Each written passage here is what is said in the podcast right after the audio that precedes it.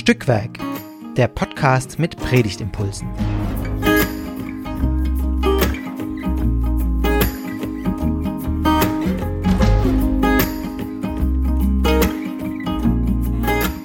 Hallo und herzlich willkommen zu einer neuen Ausgabe von Stückwerk, dem Podcast mit Predigtimpulsen. Hier unterhalten sich in jeder Woche zwei Menschen über den Predigttext, der in zwei Wochen laut EKD Perikopenordnung gepredigt wird und äh, ja, wir glauben, dass dabei gute Gedanken entstehen können und freuen uns, wenn ihr dabei zuhört, gute Ideen für eine Predigt bekommt oder einfach nur Bock drauf habt, ähm, über Bibeltexte nachzudenken und da mit uns dabei seid. Wir sind heute Fabian, mich habt ihr schon häufiger gehört, ich bin Pfarrer am Pädagogisch-Theologischen Zentrum in Stuttgart und bei mir ist heute der Jason. Hallo Jason. Hallo. Sag doch mal zwei, drei Sätze zu dir, damit die Hörerinnen und Hörer wissen, wer du bist. Ja, Jason. Ich ähm, arbeite als Lehrer an einer staatlichen Schule, unterrichte da Deutsch und Geschichte. Ansonsten bin ich aber auch im Internet unterwegs, habe da verschiedene Podcasts und Blogger zu Themen, die was mit Glauben zu tun haben. Und bin da in einem Netzwerk, das äh, nennt sich Ruhr und äh, schreibe tatsächlich auch für ein Kollektiv, das ähm, sich Glaubensweiter nennt. Wir sind vor allen Dingen bei Instagram unterwegs Genau, nebenbei studiere ich noch öffentliche Theologie an der CVJM Hochschule in Kassel. Genau, das vielleicht mal soweit. Sehr cool, sehr umtriebig. Wir sind ja mit Stückwerk auch Teil des Ruhr-Jetzt-Netzwerkes. Genau, von daher, ähm, da, so, so habe ich dich auch, äh, wie sagt man das, akquiriert oder äh, angeworben, gerade bei uns mit dabei zu sein. Und es freut mich sehr, dass es klappt. Du bist genau. sehr, sehr erfahrener Podcaster, genau. Also ich muss sagen, ich habe tatsächlich vor Jahren äh, dein, dein Mosaik-Podcast sehr gerne gehört. Da gibt es bestimmt noch online ähm, die alten Folgen, oder sind die noch zu finden? Ich glaube schon. Ja. Also, wenn ihr mal Bock habt, das ist sehr hörenswert. Da wer ein bisschen Interesse für Theologie hat. Was ist denn, bevor wir loslegen, was ist denn öffentliche Theologie als Studiengang? Das kenne ich gar nicht so. Ah, ist äh, spannend. Ja, öffentliche Theologie ist im Grunde die Frage, wie man heute in der Öffentlichkeit von Gott sprechen kann und welche Aufgabe das beinhaltet. Also mhm. warum ist es überhaupt wichtig, dass Theologie in der Öffentlichkeit vorkommt? Äh, zu welchen Zwecken und Anlässen? Genau, und ähm, einen großen Stellenwert hat da auch ähm, die Frage nach neuen Formen von Kirche, wie ähm, Kirche mit neuen Formen in der Welt aktiv sein kann mhm. und da vertreten sein kann. Genau, ja. Ja, sehr cool. Dann bin ich mal gespannt, was deine Perspektive heute auch aus all deinen, äh, was du, was du so online treibst und auch so äh, treibst, ähm, auf diesen Bibeltext sein wird. Den Bibeltext werde ich jetzt vorlesen. Der steht nämlich in Kolosser 2, Verse 12 bis 15 und ich lese aus der Übersetzung der Basisbibel. In der Taufe wurdet ihr mit ihm begraben, mit ihm wurdet ihr auch auferweckt. Denn ihr habt an die Kraft Gottes geglaubt, der Christus von den Toten auferweckt hat. Ja, ihr wart tot aufgrund eurer Verfehlungen, und eure auf das Menschliche ausgerichtete Natur hat die neue Beschneidung noch nicht empfangen. Aber Gott hat euch zusammen mit Christus lebendig gemacht, indem er uns alle Verfehlungen vergeben hat. Er hat den Schuldschein getilgt, der uns belastete, einschließlich seiner Vorschriften, die gegen uns standen. Er hat ihn ans Kreuz angenagelt und damit beseitigt. Er hat die Mächte und Gewalten entwaffnet und sie öffentlich zur Schau gestellt. Er führt sie im Triumphzug mit, der für Christus abgehalten wird. Ja, ein mächtiger Text, finde ich, der, äh, der es in sich hat, äh, wo man erstmal, glaube ich, drüber nachdenken muss, bevor man da, äh, ja, um auf weitere Gedanken zu kommen, auch, was, was ist so dein erster Eindruck äh, oder weiß nicht, ob du den Text vorher jetzt schon gelesen hast oder jetzt äh, die Erstbegegnung das ist, äh, wenn du diesen Text so liest? Ich habe den gerade auf jeden Fall, genau, ich habe den gerade schon mal ähm, gelesen gehabt, ähm, auch früher schon mal. Ich merke, da sind ja viele Dinge drin, die man, wenn man in Kirchen unterwegs ist, irgendwo kennt, also sowas wie Taufe, das mhm. haben da wahrscheinlich viele erlebt. Ähm, ich merke, dass das für mich heute Dinge sind, wo ich merke, also ich, ich weiß gar nicht mehr so richtig, was das bedeuten ähm, kann. Und äh, wo du gerade auch angesprochen hast mit dem, mit dem Studium. Ähm, eine Sache, die ich da aus dem Studium mitgenommen habe, ist tatsächlich, dass heute es ganz schwierig ist, über biblische Inhalte zu reden, weil ganz wenig Vorverständnis da ist. Da mhm. äh, hat es eine Episode gegeben, die fand ich stark. Da hat jemand ähm, dann, ähm, es gab eine Studie, wo es dann um das Kreuz ging, um das Verständnis des Kreuzes. Und da hat dann ähm, jemand gesagt, so ein Jugendlicher, na, das Kreuz, das äh, steht eben für Gesundheit.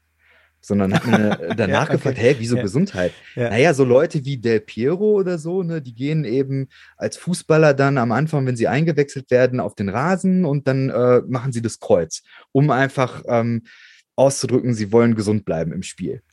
So einfach, wo, wo ja. ja, ganz krass, ne? Ja. Wo, wo ich auch sagen würde, ich, ich, ich würde dann nie drauf kommen, aber offensichtlich ist es so, dass ähm, das, was in biblischen Texten an, an so Fachvokabeln drin ist, dass das recht eigenwillig heute interpretiert werden kann. Ja. Das fand ich, fand ich sehr äh, spannend. So, deswegen Taufe oder Auferweckung, Kreuz. Ja, da stecken ja total viele solche Begriffe drin. Ja. Also ich würde sagen, den Text muss, muss ich als Theologe fünfmal lesen, bis ich da irgendwie alles äh, verstanden habe, wie das, äh, wie das gemeint sein könnte. Oder also selbst finde ich als jemand, der sich mit dem Thema auseinandersetzt, hat man hier Probleme, ähm, das irgendwie gleich zu erfassen, was, was dieser Text einem sagen will. Und ich glaube, das geht ja, den wird ja, wenn man jetzt sich die Predigtsituation vorstellt, das wird ja Leuten auch so gehen. Also wenn man diesen Predigtext erstmal vorliest, hat man vermutlich erstmal eine, äh, Gemeinde vor sich, die einen anguckt und denkt, what? Ja. was, was heißt das denn alles? Ähm, ja, das, find, das, fand ich jetzt irgendwie gerade eine coole. Ich hätte jetzt gedacht, dass der wahrscheinlich mit dem, ähm, mit dem Roten Kreuz, deswegen äh, ans Rote Kreuz mit Gesundheit verbunden hätte. Aber ja, ich glaube, die Geschichte muss auch schon ein bisschen her sein. Der Piero spielt ja auch schon seit einiger Zeit nicht mehr, aber ähm, ja. Das ist tatsächlich ein Text gewesen, der mir im Studium unterkam. Ja. Das fand ich sehr eindrücklich, muss ja. ich sagen. Ich musste ja. tatsächlich so ein bisschen an, äh, weil wir es jetzt gerade auch vorher von der öffentlichen Theologie hatten, an den Vers 15 denken. Er hat die Mächte und Gewalten entwaffnet und sie öffentlich zur Schau gestellt. Also mhm. diese Öffentlichkeit auch drin. Und das finde ich irgendwie ein bisschen absurd, weil diese öffentliche zur Schaustellung, das ist ja das die Kreuzigung, oder? Also so, so würde ich das jetzt, äh, das ist ja die, die, die Szene, wo quasi das öffentlich zur Schau gestellt wird, ist ja die Szene der Kreuzigung. Mhm. Und dass das jetzt verbunden wird mit der Aussage, dass dadurch die Mächte und Gewalten entwaffnet wurden. Also das ist ja erstmal total paradox, weil man ja sagen mhm. würde, also eigentlich so von der weltlichen Perspektive wird ja da Gott entwaffnet oder Jesus entwaffnet, der ins Kreuz mhm. genagelt wird. Und das ist das, was öffentlich zur Schau gestellt wird. Ich glaube, es ist äh, da sehr aktuell. Ja, also ich wünsche ja. mir sehr, dass bestimmte Mächte und Gewalten in dieser Welt entwaffnet werden. Ja. Und ähm, Putin gerade im Ukraine-Krieg argumentiert ja auch damit, ja, die Ukraine muss entwaffnet werden. Ja. ja die muss entmilitarisiert werden. Und im Grunde ähm, kann man da, glaube ich, schon eine, schon eine Brücke schlagen. Also mich, mich, ähm, mich erinnert das an ähm, diesen Theologen Walter Wink, der ähm, diese Formulierung Gewalten und Mächte sehr stark in Verbindung gebracht hat mit ähm, der Theologie der Gewaltfreiheit.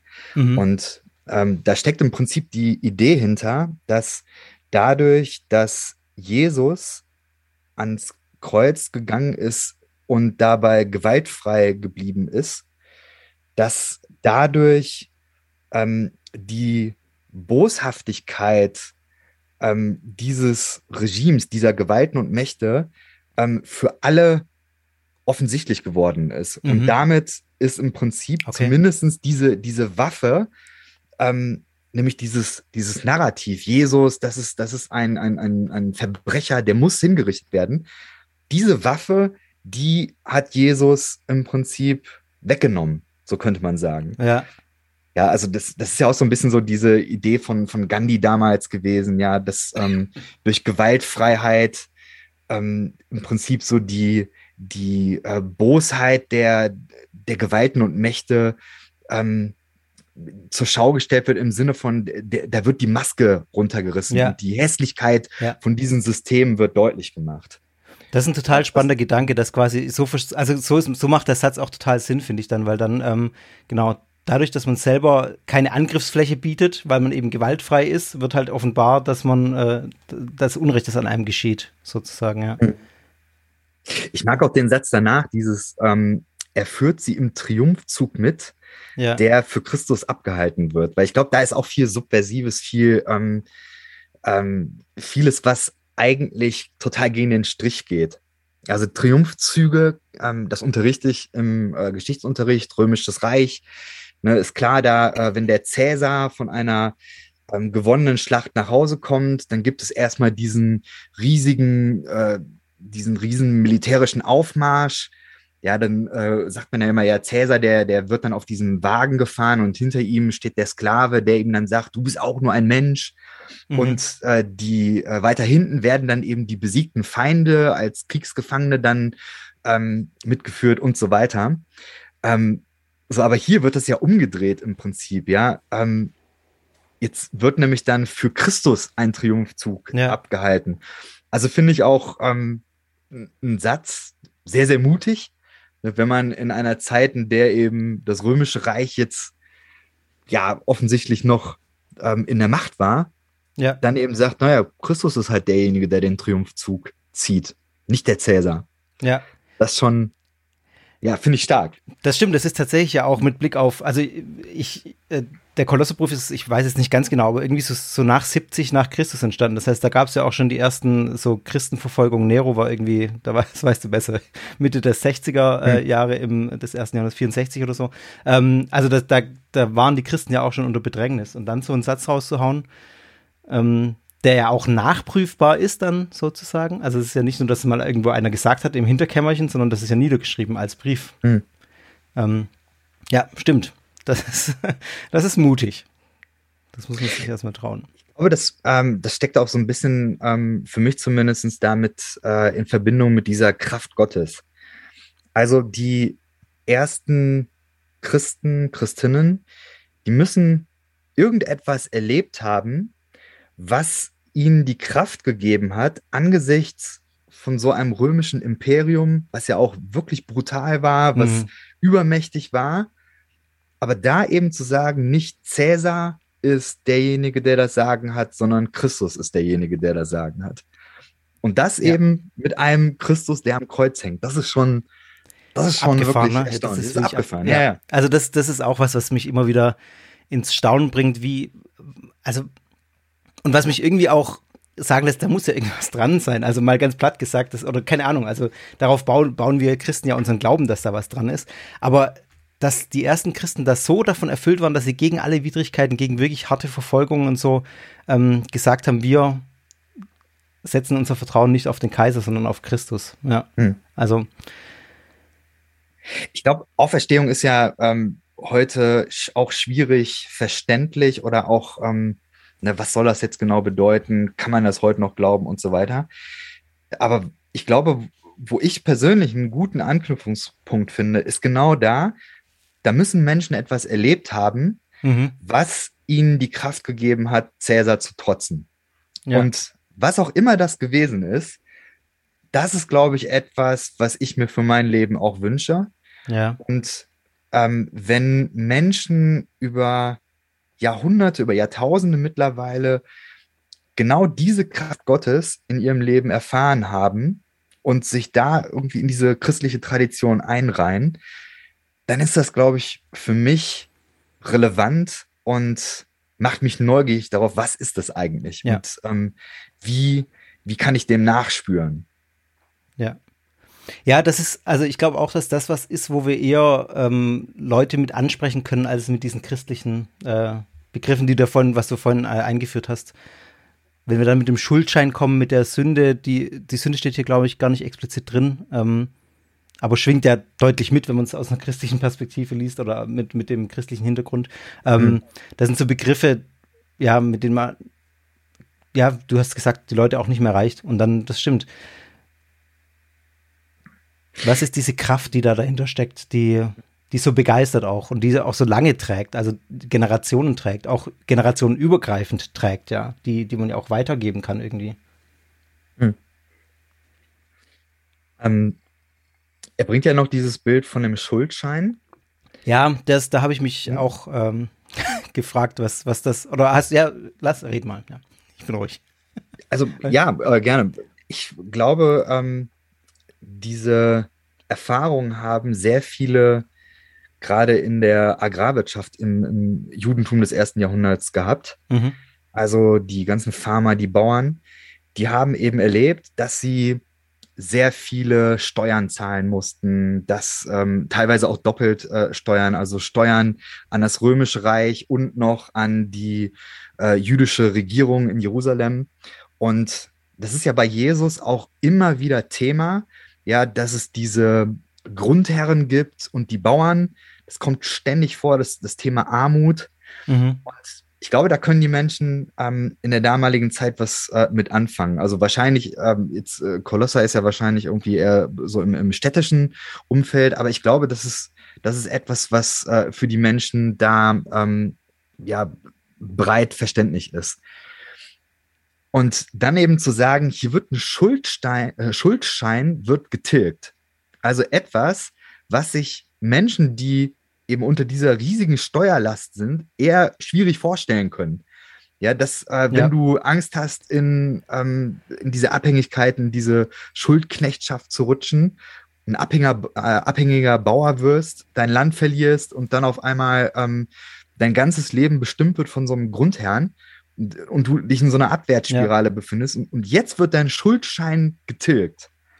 Das ist ja das ist ja eine sehr unwahrscheinliche, eine, eine, eine sehr überraschende und aber eine, eine, riesig gute Nachricht. Ja. Und auch eben wieder so, so kritisch gegen, gegen die Mächte und gegen irgendwelche Systeme, die ausbeuterisch sind. Ja. Erinnert mich so ein bisschen an das Erlassja aus dem Alten Testament, dass es ja auch ja. regelmäßig Abständen ja. gab, wo das dann äh, äh, die Schulden erlassen wurden. Ähm, genau. Ich, ich frage mich gerade so, äh, dass das historisch den Menschen viel gesagt hat, äh, das kann ich mir lebhaft vorstellen, so wie du es jetzt gerade beschrieben hast. So spontan würde ich sagen, das könnte auch ein Anknüpfungspunkt sein für den Gedanken heute. Was, äh, das, das kann, kann man ja auch mit dieser Kraft äh, verbinden. Also diese Befreiung, die da mitschwingt, die du gerade beschrieben hm. hast, kann ja auch zu einer Kraft führen, einen wieder frei werden lassen. Ähm, ähm, kann ja eine Form von auch dieser Kraft Gottes sein, die einen frei macht, die einen befreit hm. von, diesen, von dieser Last. Und da stelle ich mir jetzt die Frage, gerade wenn man an eine Predigt denkt, ähm, was, was, was ist das heute? Also das ist, glaube ich, auch ein Bild, mit dem die Menschen viel anfangen können, auch heute noch, weil man so Schuldenlasten und just so ja kennt oder solche Dinge, die einen belasten. Es muss ja nicht unbedingt eine finanzielle Schuld sein.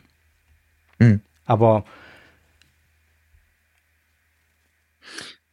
Aber ich glaube, dass man gut anknüpfen kann an all dem, was zu groß ist, als dass es Einzelne lösen könnten. Ja. All das, was ähm, uns überfordert. Ja. Und dann aber zu sehen, ja, es gibt aber diese Momente, es gibt diese, diese Wendepunkte in, in, in solchen Geschichten. Ich mag ja diesen Satz von ähm, Dorothee Sölle. Sie hat äh, mal gesagt, wir müssen lernen, die Welt mit Gottes Augen zu sehen Möglichkeiten zu erkennen, da wo keine Möglichkeiten sind, da zu lieben, wo etwas nicht liebenswert äh, zu sein scheint. Mhm. Das, das mag ich sehr, diese, diese Idee, dass ähm, angesichts von solchen Übermächten und von solchen Gewalten, wo man keine Chance, keine Hoffnung sehen kann, da zu sagen, aber wenn ich mit Gott unterwegs bin, dann kriege ich da vielleicht einen anderen Blick drauf. Ja. Oder ich kann vielleicht beten in einer Art und Weise, die mir, die, die, die in mir die Frage bewegt, wie kann ich Teil der Lösung sein? Ja. Also weg vom problemorientierten Denken hin zum lösungsorientierten Denken hm. sozusagen. Hm. In, äh, in äh, einer Glaubensfrage auch oder mit, ja, mit einer Glaubensperspektive. Hm, ja. Genau. Genau.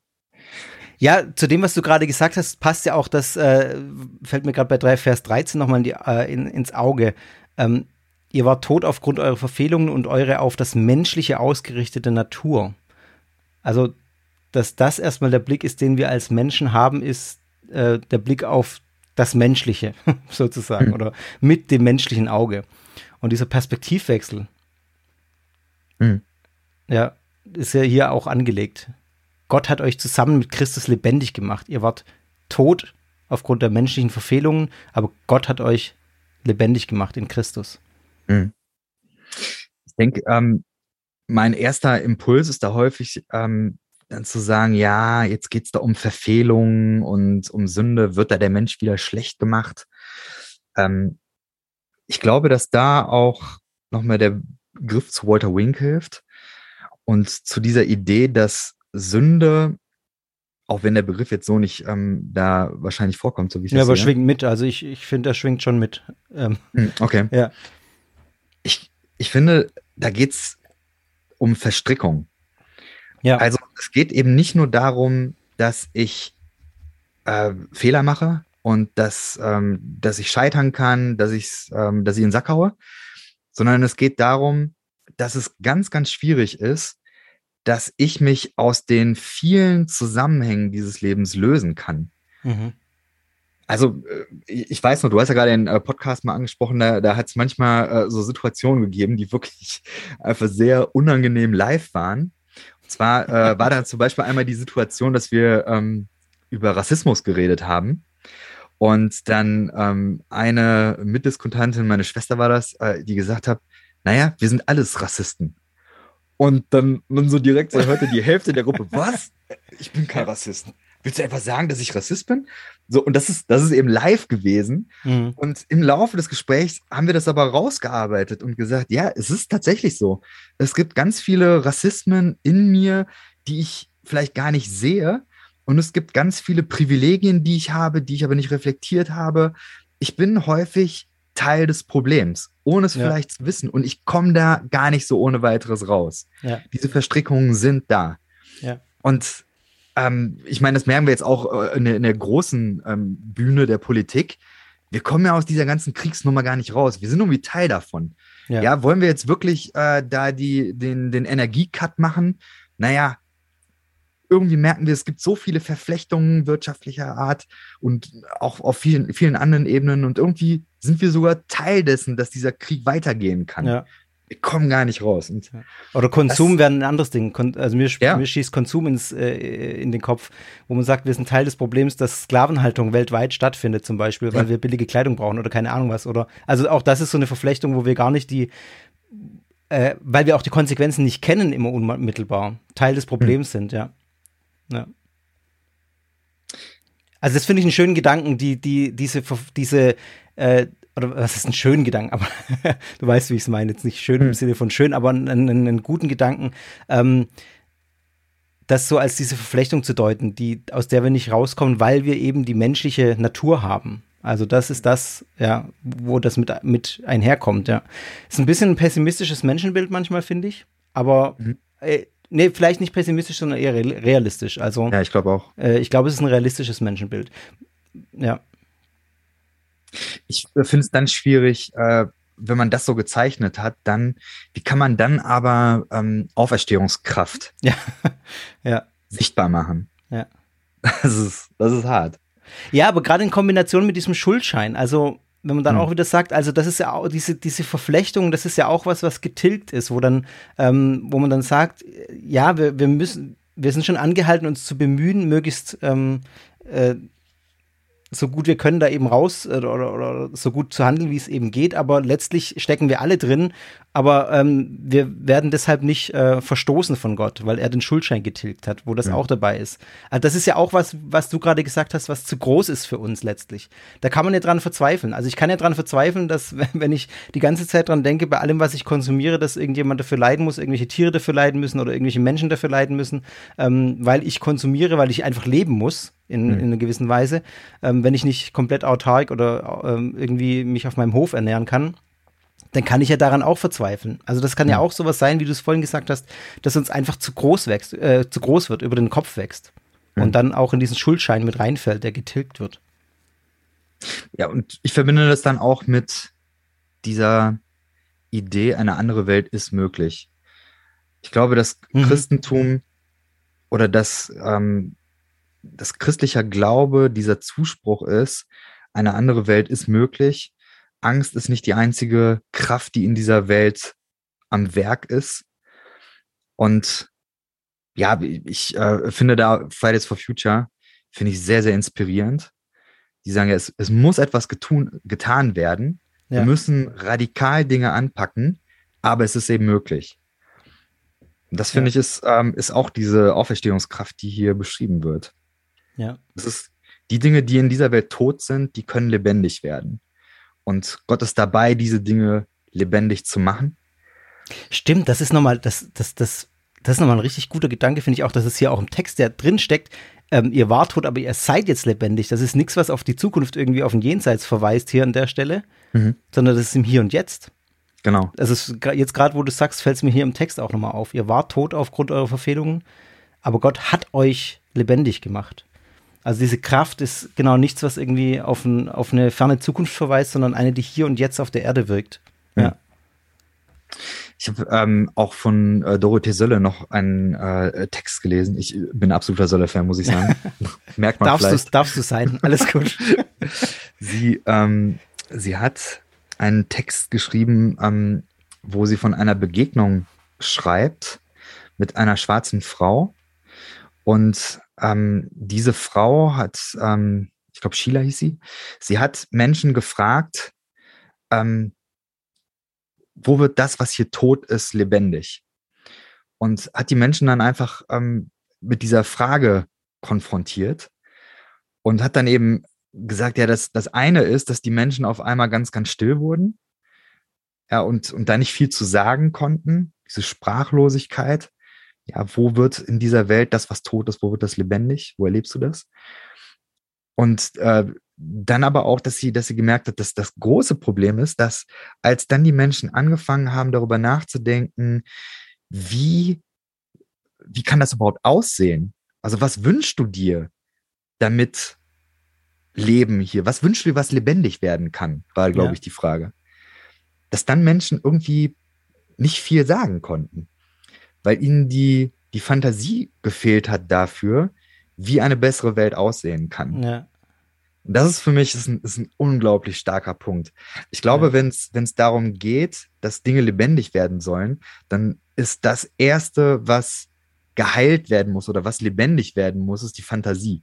Ist mhm. die, die Möglichkeit, eine ja. neue Welt ähm, zu denken, sich vorstellen zu können und davon zu erzählen. Ja. Das finde ich, ist, also hat mich sehr inspiriert. Ja. Hm. Ja, total. Das sind auch nochmal ein sehr spannender Gedanke. Wow, jetzt, ich bin gerade ganz, ganz geflasht, dass wir uns schon an, an, an, an, Punkten hier rausgearbeitet haben. Äh, ich hoffe, ihr liebe Hörerinnen und Hörer, pickt euch nachher auch das, was für euch irgendwie, was euch anspringt. Ähm, ich würde noch mal gern, äh, ich überfall dich jetzt mit einer Frage, Jason, vielleicht hast du eine Antwort drauf. Ähm, wenn du jetzt über diesen, also ich versuche die Schlusskurve ein bisschen zu kriegen, wenn du jetzt über diesen Predigt, über diesen Text predigen müsstest, ich spitze es mal so zu, was wäre deine Überschrift über deine Predigt? Ähm, ja, vielleicht wirklich eine andere Welt ist möglich. Ja. Also spontan, genau, das ist, weswegen diese, diese Frage dann auch so ein bisschen das aussagt, ist, spontan würdest du dann auf diesen, auf diesen Punkt, den wir jetzt gerade zum Schluss nochmal gemacht haben, oder den du auch gemacht hast vor allem, ähm, mit dieser Veränderung ähm, von dem Todsein, das lebendig werden, ja, hm. das hier drin steckt. Ja, ich denke schon, auch in Verbindung mit diesem Entwaffnen. Ich glaube, ja. weil das gerade auch sehr ähm, im Fokus ist. Das wird auch wahrscheinlich noch in zwei Wochen wird das ein Thema sein. Ja, auf jeden Fall. Also das, das, ist ja jetzt nicht nur, also jetzt klar ist, ist Russland gerade das aktuelle oder Ukraine, aber mhm. ähm, das ist ja nicht der einzige Konflikt, äh, mhm. wo man sich das wünscht. Also ja. ja. Genau, ja. Ja, finde ich, ein, also wäre, glaube ich, auch mein, hat, hat mich jetzt von dem, was wir irgendwie angesprochen haben, schon am, am meisten irgendwie gekriegt, weil das irgendwie überall sich so ein bisschen durchzieht. Hm. Dieses Lebendigwerden. Der Schuldschein, der uns entlastet, also der getilgt wird, weil er uns, und, uns dann entlastet, neue Kraft gibt. Ähm, die Kraft Gottes könnte man natürlich auch nochmal da, genau darauf hm. eingehen, was das genau sein kann, wie sich die nochmal äußern kann. Ja. Hm. Ja, starker Text auf jeden Fall. Ja, total. Sehr viel drin, sehr, sehr äh, mächtig. Sehr viel drin. Und man könnte hm. mit einem Triumphzug für Christus den Gottesdienst beenden. genau. Nein, war jetzt ein Spaß, ja. Äh, genau. Ja, äh, die halbe Stunde ist um, Jason. Ähm, vielen Dank für deine Gedanken zu diesem Text. Es hat, war mir eine Freude, ähm, hat Sehr mir gerne. viel Spaß gemacht und ich hoffe, dass wir uns vielleicht mal, wenn du Lust hast, mal gerne wiederhören. Ähm, Voll gerne. Ihr, liebe Hörerinnen, liebe Hörer, wenn ihr Stückwerk mögt, wenn ihr den Podcast gut findet, dann sagt gerne weiter von Stückwerk, empfehlt uns weiter. Lasst uns ein paar Sternchen auf Apple Podcasts da oder auf sonstigen Plattformen, auf denen wir zu finden sind.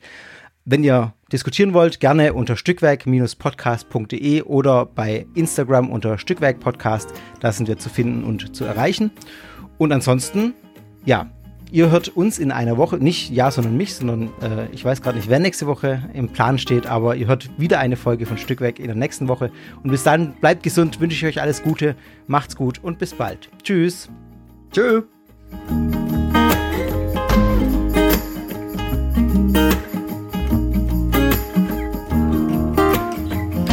Dieser Podcast ist Teil des Ruach Jetzt Netzwerks.